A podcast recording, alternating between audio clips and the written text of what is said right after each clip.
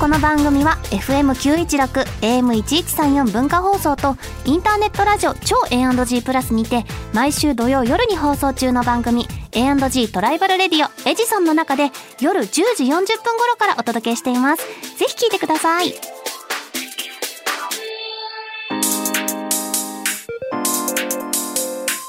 週刊秋田書店ラジオ編集部こんばんは週刊秋田書店ラジオ編集部編集部員の赤崎千夏ですこんばんは同じく編集部員の伊藤健人です漫画が大好きな私たちが編集部員となって秋田書店の漫画作品の魅力をお伝えしていく番組それが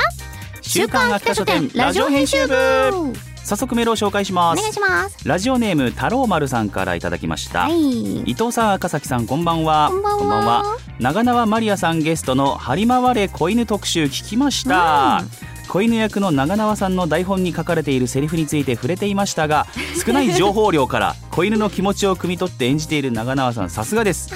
アドリブのお 話などペタペタ収録の裏側も知れて今後のアニメも一層楽しみになりました、はいいろんなねキャラクターがどんどん登場してるので、ねえ今後もお楽しみセリにフ一個一個が結構パンチラインも多いですしねねえ効果音も面白いですからねね気になりますよ出た出たそれでは始めていきましょう週刊秋田書店ラジオ編集部スタートこの番組は秋田書店の提供でお送りします週刊秋田書店編集部会議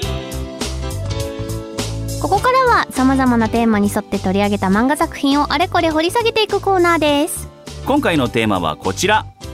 ベイビーのドエリアー本音ドエリア赤崎さんは本音どかうですかベビちゃんの本音分かったぞとかいや分かっそたうらいういいよ瞬間あります分かりたいようん分からないから困ってるんだよ 心の叫び だ分からないもんですよそれを一生懸命後悔後う悔ん後悔後悔ってやるんだけ違うどのか正解は分からないねねまあでも今日特集するのを読めば何か分かるかもしれないえうんベイビーのドエリア本音というテーマで取り上げるのは月刊フォアミセスにて好評連載中の赤子さんは各語れりですゆかさんとまさとさんの間に生まれてきた赤子めいちゃん可愛い女の子ですが名古屋弁で毒舌を出産授乳お出かけ人見知り離乳食など育児にまつわるあれこれを赤ちゃん目線から指南します水木蘭先生が描く赤ちゃんのドエリア本音現在コミックス最新第2巻が発売中ですはいとなんかついこういう感じになっちゃいますねこの曲を聴くとねねよくできましたえうーんまあどういう作品なのかもうねこれはあれですよ可愛い赤ちゃんが名古屋弁を喋っているもうそれだけで癒し度が満点すぎるねえだけどところが結構ねそうそうそ結構とかかなりリアルうねえに描かれている確かにこういうことあると可か愛いだけではないなんかえ旦那が臨月に飲みに行くだとみたいうんなところからのトラブルみたいなのがあったりとか、うん結構現実に即しているというか、うんっていう部分がたくさんあってぜひね子育て中の人もしくは妊娠中の方に私は強くおすすめします。あこのねベイビーメイちゃんのね名古屋弁がまた可愛いん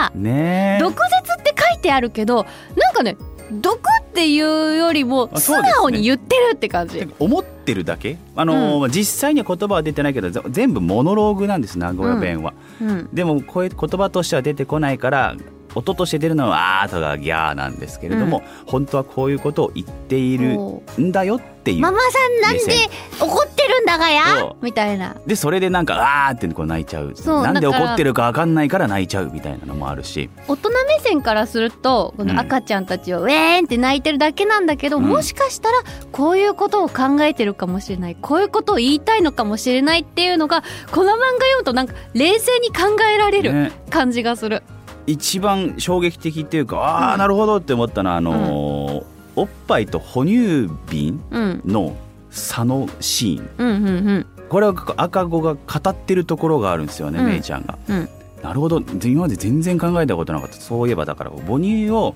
うん直接飲む時は寝てるけど、うん瓶であげようとする時に頭を起こしてるのうがん気に入らないから飲まないみたいな。めいちゃんはそれめいちが嫌なのよって言ってゃんまあ周りはもちろんそれに気づかないからなうん,、んなんで飲まないんだろうってなっそてう最終的に諦めて床にポンって普通に寝かせてこう雑に哺乳瓶をこうひょいってやったら飲む そうそうそう確かにその状態で寝てるからだからなんかねそういうところも含めてすごい母に対して救いがある漫画だなっそうてですねめちゃめちゃ思った、そうだだって悪そういう悪くないんですよ誰もあのね旗から見たらえそんな何でもいいじゃんみたいな母乳でもミルクだって育つじゃんっていうのは言われるけどでもやっぱ母としてはいやなんかでもみたいな気持ちはやっぱどっかにあるわけ、うんなんかそういうのを救ってくれる漫画だと思った、私はちゃんと離乳食食べさせなきゃいけないんじゃないかとかそういうそうことですよねなんかいろいろちゃんとしないといけないみたいなのとかもそういう考えることもあるしあとうん赤ちゃんってこういうふうに思ってるかもしれないよっていうのがその実際にはどうかわかんないよ、はい赤ちゃん思ってるかもしれないし思ってないかもしれないんだけどこういう考え方もあるよっていうのですごいね優しさが溢れてると思った水木蘭先生のそうですねそうんだから基本的に旦那さんもう、うん、もう協力的ですし、うんそう最初は危なっかしかったですけど、うんだんだんその父になっていくっていうのもあすごい見られてよよかったなって思います。うん、特に一巻だとうんなんかその赤ちゃん周りのこの赤ちゃんはどうしてこうなんだろうみたいなエピソードが多いんだけど、はい2巻になると今度はね二巻親の方の気持ちをすごい描いてるというか、なんで私はこんなに赤ちゃんに優しくなれないんだとか、うんうんこんなに可愛いはずなのにどうして泣いてる赤ちゃんにこう攻撃的なこう気持ちになってしまうんだろうみたいなところとか、そういうのをねすごく優しく描いてくれてるの。ですね泣くのってダメなことじゃなくないとかねそうそう、だからちょっと子育て疲れたなみたいな人私もそうだけど うん、に疲れ疲れてるっていうかその 子供がやっぱりに特に私めっちゃ2巻で共感したのがもう子供がその予防接種に行ってその後一日中機嫌が悪くてビャーンって泣いてる時うにんこう母が全然何にも集中できなくってもうご飯作るのも全部間違うしもうなんかあってこう手が当たって作ったご飯全部ぶちまけてダメにしちゃってもうどうしよううわうで爆発しちゃうみたいなシーンあるんだけどさ私もうつい最近マジで同じようなことがあってん、おーそう本当私もう BCG の注射に連れて行ったの、はいはいはい、はい、そしたらその日めちゃめちゃ機嫌悪くって、うんで私その日なんかねちょっと撮影があってさ衣装を決めないといけなかったの、はいはいだかやらることが家でやることはあるのにねってパンって泣いてる中衣装これでもないこれでもないあーあーあーって言ってとりあえず持ってったんだけど 現場で持ってったらなんか変じゃねみたい なこれちょっとサイズが変みたいなことになったりしてなんかやっぱ、うん赤ちゃん泣いてると集中できないとかさその泣いてる中で何かやろうやろうとすると余裕がなくなって赤ちゃんにもうちょっと黙ってよみたいな気持ちになっちゃうみたいな。はい時そういう時絶対あると思うのでもそういうのもこうなんかどうして泣いてるんだろうとかいうのをなんかこうねありがとう水木蘭先生みたいな感じの気持ちになったうんそうだよねってごめんねってうちのベイビそういう時は家事はしょってもいいしさっていう、ーなんかね優しくなれる気がした、うん、あのねとにかく癒されますこれはいなんていうかそのちょっとその現実に即してるとえぐみが出る部分ってやっぱあるじゃないですか、こういう育児漫画ってえぐみが出る部分を最後はやっぱりほんわか終わらせてくれるっていうのがすごい私救われた気持ちになりましそたう、ですねうん、どんなエピソードも最後はね救いがあるというか優しさで溢れてる作品です、うんうん、あとは後書きに書いてあるんですけれども、うんうん水木蘭先生がうん赤子の頃の記憶がはっきりしてるうん方なんですって、うんうんたまにいらっしゃるじゃないですかそういう人が。うーんなんかもう果てはもう胎児の頃の記憶がみたいな人がたこまのに記憶はないなさすがに、ね小な学校い人1が年生ほとぐんらいかどだらとだわ思うんですけど、でもその頃の記憶を結構元に書いてるうんうんそうで、まあ、もちろん言語化はしてないけどなんかこういう風なことを思ってたような気がするっていうのを漫画にしてくれてるのでうん、なんか本当にそうなのかもしれないなって。収束感やイライラした気持ちは常にありましたって、うん、えーなんかそうなんだってなんで泣き止まないんだろうっていうのもこう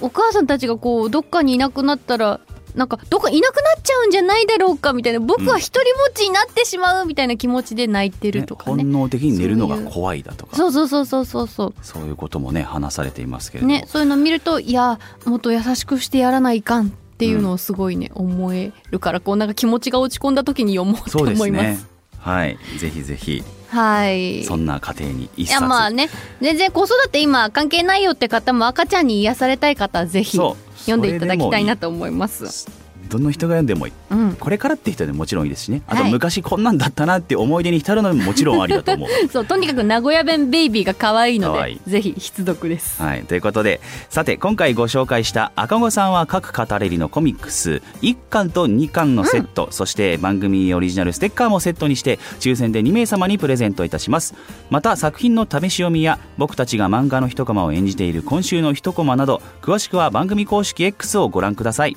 そして本日紹介した赤子さんは各語レリの2巻発売を記念して PV 動画が公開中今回愛知県出身の人気声優大西あぐりさんがナレーションを担当していますぜひ秋田書店の公式 YouTube チャンネルをチェックしてください以上「週刊秋田書店編集部会議」でした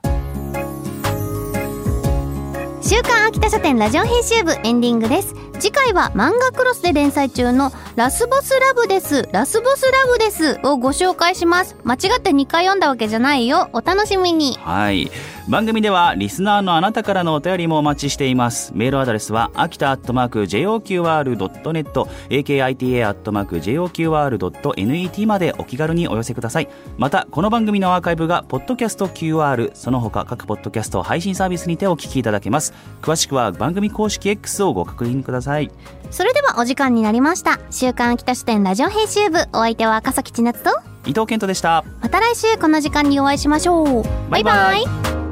この番組は秋田書店の提供でお送りしました